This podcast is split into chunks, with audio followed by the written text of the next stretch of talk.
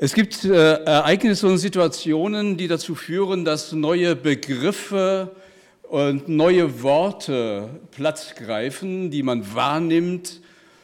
Man hat den Eindruck, die sind plötzlich all überall. Da tritt Olaf Scholz vor dem Bundestag auf und verwendet einen Begriff Zeitenwende. Und schon finden wir Zeitenwende in allen Medien, bei allen Journalisten, man ist selber versucht, sie zu gebrauchen, dieses Wort zu gebrauchen. Zeitenwende, das ist wie eine Ansage. Neue Begriffe, neue Worte, die können auch mal ganz explosiv wirken. Oder etwas bewusst machen, was alle schon irgendwie gespürt haben. Worte transportieren eine Message und die Message von Zeitenwende ist doch wohl auch, die Sicherheiten, die wir meinten zu haben, oder die Sicherheiten, auf die wir meinten ein Recht zu haben, existieren nicht mehr. Zeitenwende.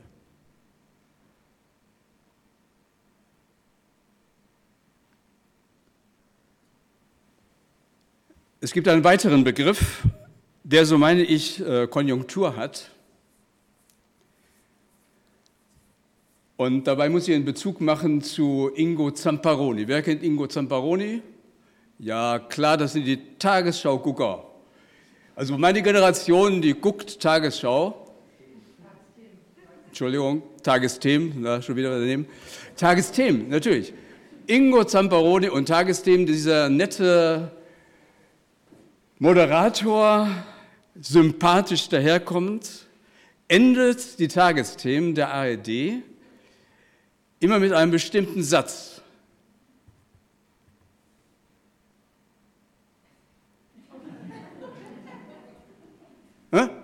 Ist da jemand?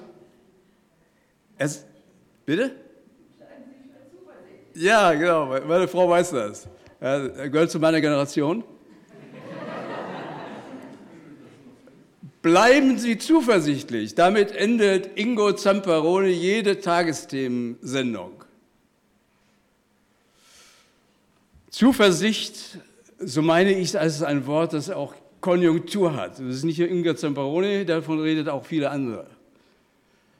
Ich hatte vor einiger Zeit ein Gespräch mit einem Menschen äh, und ich versuchte über Mut zu sprechen. Nicht ihm Mut zuzusprechen, sondern das Thema Mut war äh, auf, äh, im Gespräch äh, wichtig. Und dann sagte er, wir brauchen eigentlich nicht so viel Mut oder mehr Mut, sondern wir brauchen Zuversicht. Da ist ja nochmal ein ganz anderer Akzent drin. Wir brauchen Zuversicht. Ingo Zamperoni hat in der letzten Woche nochmal einen draufgelegt. Er sagte, nach wie vor bleiben Sie zuversichtlich. Nach wie vor bleiben Sie zuversichtlich. Also da hatte ich so den Eindruck, boah, geht ja auch so ein bisschen die Luft mit der Zuversicht aus. Aber nach wie vor bleiben Sie zuversichtlich. Mehr als Mut brauchen wir Zuversicht. Da gibt es eine Definition, die habe ich so irgendwie nebenbei gefunden. Zuversicht ist das feste Vertrauen auf eine positive Entwicklung in der Zukunft, auf die Erfüllung bestimmter Wünsche und Hoffnungen. Ich glaube, das war im Duden.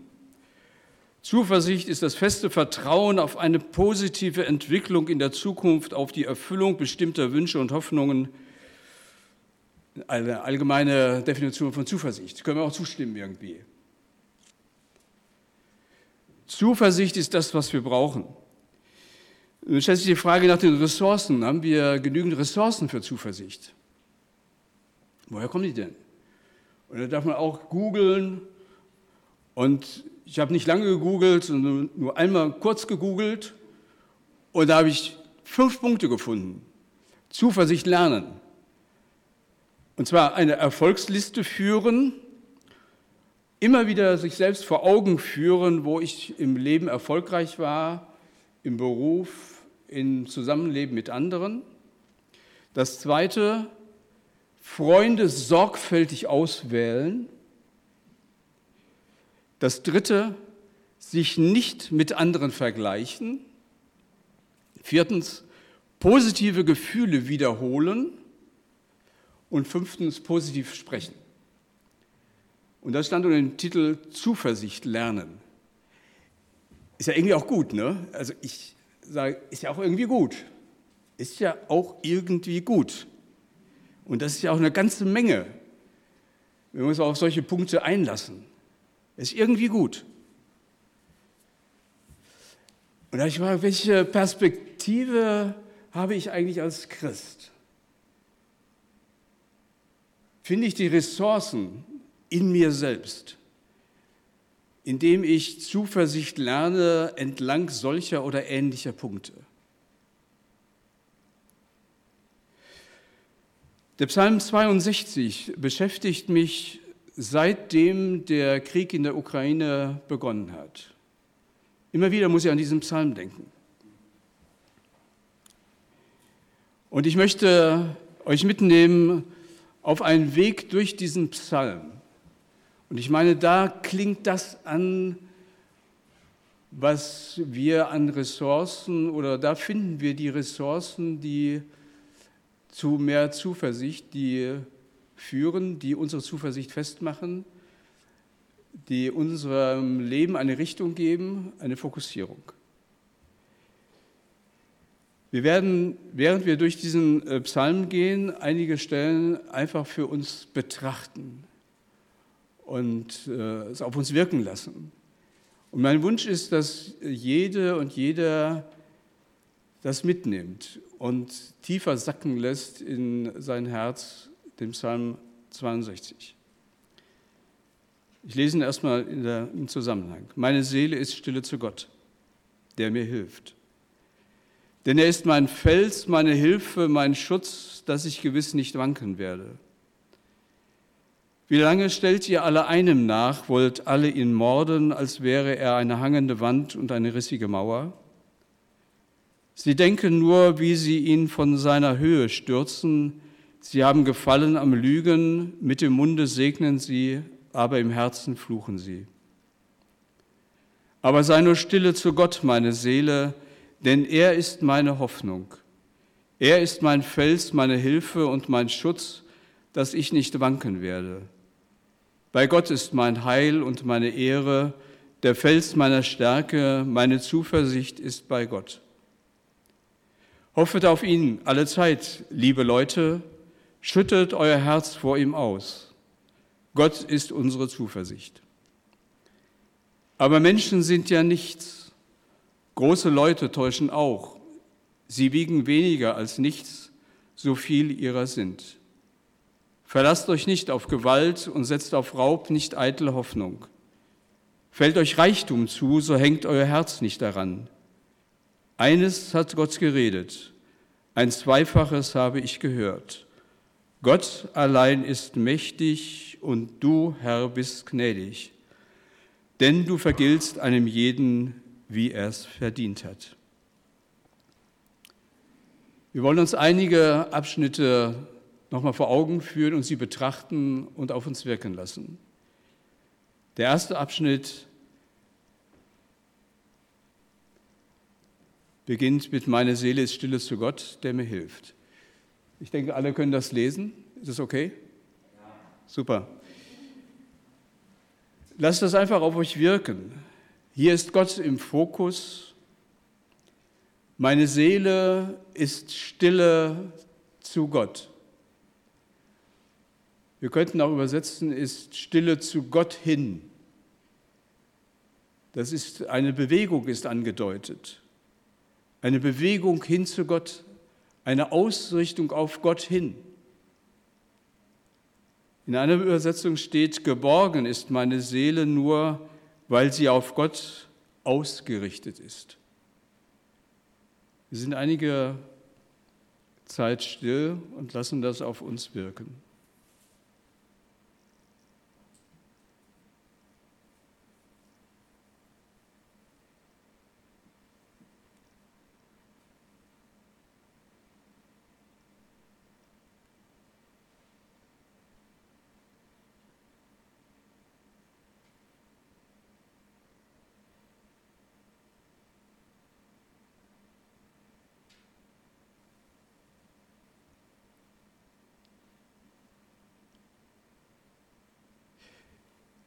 Der zweite Abschnitt ist der Vers 9. Hoffet auf ihn alle Zeit, liebe Leute, schüttet euer Herz vor ihm aus. Gott ist unsere Zuversicht. Der Beter bleibt mit dem, was er in dieser Bewegung auf Gott hin erkannt hat, dass er sein Fels ist, nicht allein. Er stellt sich in den Zusammenhang der großen Gemeinde. Er stellt sich mit anderen zusammen. Zuerst hat er gesagt, meine Zuversicht bist du. Und jetzt sagt er, unsere Zuversicht. Er schließt sich mit der Gemeinde zusammen.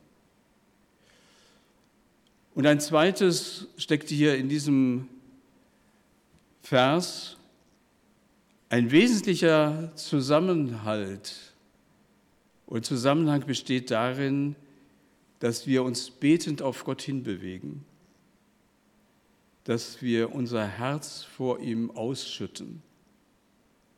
Wir verharren einige Zeit bei diesem Satz.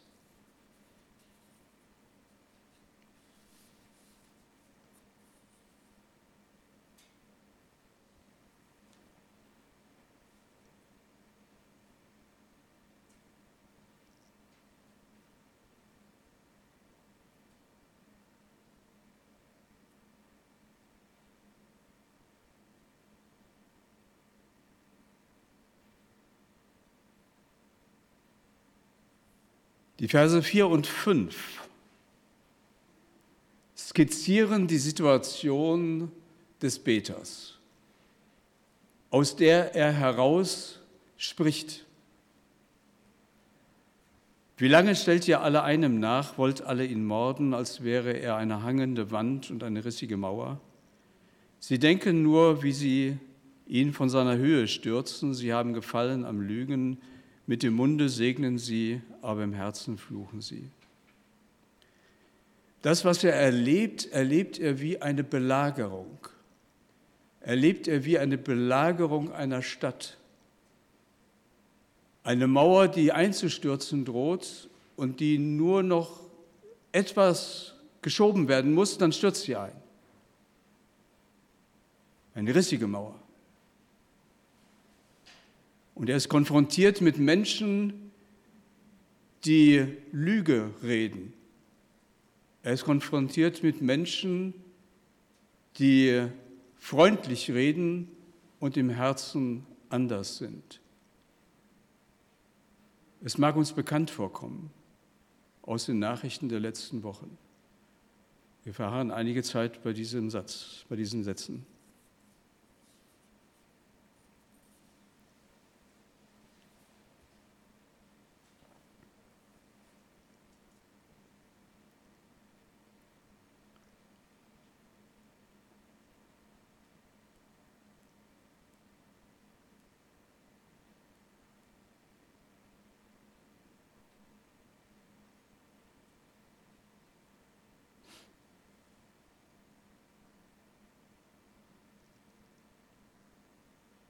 In den Versen 10 und 11 führt er diesen Gedanken weiter. Wie ist das mit den Menschen, mit denen, die, denen er zu tun hat? Oder auch die Frage, worauf setze ich eigentlich mein Vertrauen? Woher wird meine Zuversicht gespeist? Aber Menschen sind ja nichts, große Leute täuschen auch. Sie wiegen weniger als nicht so viel ihrer sind. Verlasst euch nicht auf Gewalt, und setzt auf Raub nicht eitle Hoffnung. Fällt euch Reichtum zu, so hängt euer Herz nicht daran. Worauf verlassen wir uns wirklich?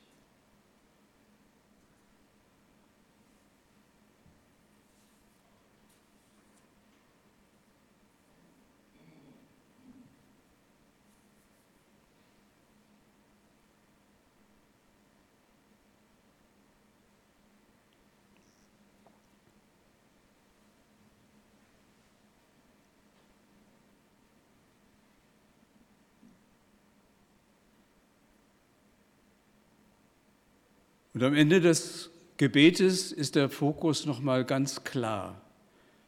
Die Verse 12 und 13. Eines hat Gott geredet, ein zweifaches habe ich gehört. Gott allein ist mächtig und du, Herr, bist gnädig, denn du vergiltst einem jeden, wie er es verdient. Gott allein ist mächtig. Eine starke Botschaft in Zeiten, in denen wir sagen, nein, Gott allein ist nicht mächtig oder wir sehen so viele Mächtige, da geraten wir möglicherweise in Konflikt. Und trotzdem dieses Bekenntnis, und ich, äh, Dora hat vorhin gesagt, wir müssen das auch aussprechen. Gott allein ist mächtig. Es gibt ein Lied aus der ehemaligen DDR, an das muss ich immer wieder äh, denken. Vor vielen, vielen Jahrzehnten, könnte man schon fast sagen, wurde das geschrieben. Gott ist immer noch Gott. Das war das Lied. Gott ist immer noch Gott. Gott ist immer noch. Gott ist immer. Gott ist Gott.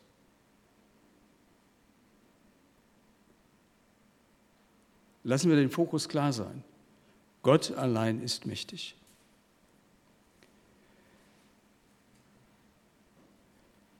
Ich lese nochmal den gesamten Psalm, ihr könnt mitlesen. Die nächste Folie. Lest ihn mit euren Augen oder aus eurer Situation heraus. Oder wer möchte, lese es mit den Augen oder Situation anderer, auch von Menschen, äh, von denen wir jetzt gehört haben, in den letzten Wochen und Monaten, die in Bedrängnis sind, die wie eine hängende Wand sind. Oder lest es mit den Augen und dem Verständnis, dass Jesus selbst dieses Gebet gesprochen hat. Denn er ist derjenige, der in seiner Passion auch das durchlebt hat, was dieser Psalm widerspiegelt. Und die Psalmen sind das Gebetsbuch Jesu. Lies Lass es mit deinen eigenen Augen lesen oder mit den Augen anderer oder mit den Augen Jesu. Meine Seele ist stille zu Gott, der mir hilft. Denn er ist mein Fels, meine Hilfe, mein Schutz, dass ich gewiss nicht wanken werde. Wie lange stellt ihr alle einem nach, wollt alle ihn morden, als wäre er eine hangende Wand und eine rissige Mauer? Sie denken nur, wie sie ihn von seiner Höhe stürzen. Sie haben gefallen am Lügen. Mit dem Munde segnen sie, aber im Herzen fluchen sie. Aber sei nur stille zu Gott, meine Seele, denn er ist meine Hoffnung. Er ist mein Fels, meine Hilfe und mein Schutz, dass ich nicht wanken werde. Bei Gott ist mein Heil und meine Ehre, der Fels meiner Stärke, meine Zuversicht ist bei Gott. Hoffet auf ihn alle Zeit, liebe Leute, schüttet euer Herz vor ihm aus, Gott ist unsere Zuversicht. Aber Menschen sind ja nichts. Große Leute täuschen auch. Sie wiegen weniger als nichts, so viel ihrer sind. Verlasst euch nicht auf Gewalt und setzt auf Raub nicht eitle Hoffnung. Fällt euch Reichtum zu, so hängt euer Herz nicht daran. Eines hat Gott geredet, ein zweifaches habe ich gehört. Gott allein ist mächtig und du, Herr, bist gnädig, denn du vergiltst einem jeden, wie er es verdient hat. Wir wollen zusammen beten und wir tun es mit den Worten, die wir in den vergangenen Wochen, jetzt während der Passionszeit, ähm, auch im Friedensgebet getan haben. Wir haben immer ein, ein Gebet, das wir gemeinsam sprechen und äh, das habe ich mitgebracht und das wollen wir jetzt gemeinsam sprechen. Wir sehen es hier auf der Folie. Wir sprechen gemeinsam. Herr Jesus Christus, du hast uns gelehrt, in Frieden zu leben und für Frieden zu beten. In dieser Welt aber will die Sprache des Hasses und der Drohungen nicht verstummen. Wir hören Kriegsgeschrei. Wir bitten um Frieden in der Ukraine. Herr, unser Gott, du lenkst die Herzen der Menschen. Allen, die Macht und Verantwortung tragen, öffne die Augen, Ohren und Herzen, dass sie einsehen, was den Menschen und dem Wohl der Völker dient bewahre alle, die Waffen tragen und alle, die über Waffen befehlen, vor den Versuchungen der Macht. Richte unsere Füße auf den Weg des Friedens. Sende dein Licht und deine Wahrheit, dass wir erkennen, was der Welt zum Heil dient. Amen.